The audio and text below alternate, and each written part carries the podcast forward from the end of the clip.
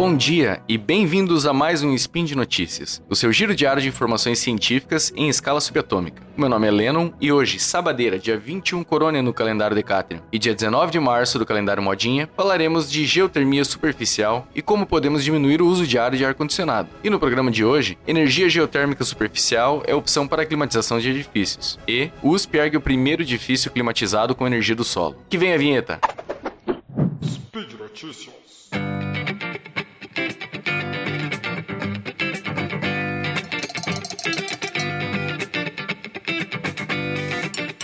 Pois é, galera. A situação do nosso clima não tá aquela Brastemp, como diria o Will. Por isso a gente tem que bolar alternativas e repensar alguns comportamentos que temos, principalmente no consumo de energia. Não é surpresa para ninguém que o ar-condicionado gasta uma porrada de energia. E no caso do ar é pior ainda. Ele tira o calor de dentro do ambiente e manda diretamente para fora, pro ar externo, que deixa lá fora ainda mais quente. Mas será que não existe nenhuma alternativa? Claro que tem, senão não tava gravando esse episódio. Então pensa o seguinte: num dia de verão, o sol batendo em cheio na parede lá fora, e você vai lá e encosta a mão. Tá quente pra cacete. Aí você vai na mesma parede e encosta pelo lado de dentro. Percebe que ela vai estar mais gelada, ou pelo menos menos quente? Isso acontece porque o calor, nesse caso, está sendo transferido por condução, ou seja, cada pedacinho da parede está se chacoalhando, e quanto mais quente, mais se chacoalha, e acaba chacoalhando o pedacinho do lado e assim por diante. Por acaso, a cerâmica do tijolo é o que a gente chama de isolante térmico, o que quer dizer que quando um pedacinho se chacoalha, o do lado demora mais para se chacoalhar também, dificultando a passagem da temperatura. No solo acontece a mesma coisa. Abaixo de uns 2 ou 3 metros, a temperatura se mantém constante, seja dia, seja inverno inverno, seja Páscoa, qualquer dia. Isso é muito bom, sem contar que o solo é muito grande e profundo, ou seja, tem muitos pedacinhos para serem chacoalhados, então demora mais para mudar a temperatura total, entende? Mas por que, que eu tô falando tudo isso? Para você entender que a gente pode tentar trocar esse calor que está nos incomodando dentro do ambiente com o solo que está embaixo dos nossos pés. Essa é a pesquisa da professora Cristina de Holanda Cavalcante de Sua, da Escola de Engenharia de São Carlos da USP, em conjunto com colegas da Escola Politécnica da USP. Eles estão estudando uma forma de adaptar uma tecnologia que já é usada desde os anos 80 na Europa, mas a, adaptando para as condições e necessidades do Brasil. A ideia é genial. Aproveitar as fundações que são coisas que a gente já enfia embaixo da terra mesmo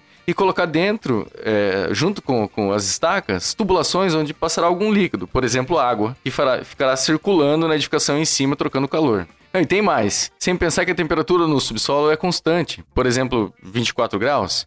Você pode se refrescar no verão, de 33 graus, ou 47 se você estiver no Rio de Janeiro. Mas também você pode se aquecer no inverno, que aqui no sul chega a temperaturas abaixo de zero, entende? Como o subsolo fica constante, se você tiver uma temperatura maior, você consegue se refrescar. Se você tiver com uma temperatura menor, você consegue se aquecer, sempre chegando próximo da temperatura que está o subsolo. Para testar tudo isso, nada melhor que construir um edifício de verdade com essa tecnologia. E é por aí que vai a pesquisa da professora Cristina mesmo. No Centro de Inovação em Construções Sustentável da USP, eles ergueram uma edificação e colocaram os tubos trocadores de calor na armadura das estacas, junto com o ferro das estacas, entende? Eles colocaram uns tubos passando e, e presos. Junto com sensores também para coleta de dados de tensões, por exemplo. E eles seguem monitorando com o objetivo de conhecermos melhor a aplicação dessa técnica em larga escala no nosso país.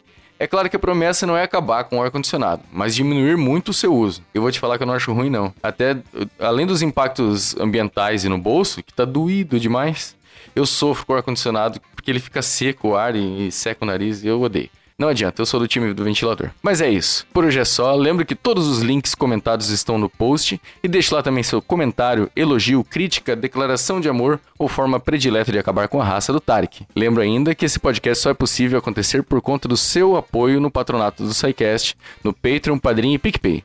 Um grande abraço, um bom sábado e até amanhã.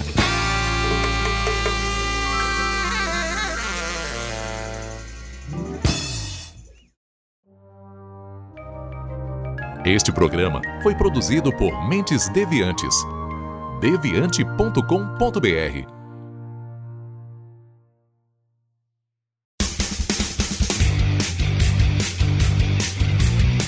Cortes, edição de podcast.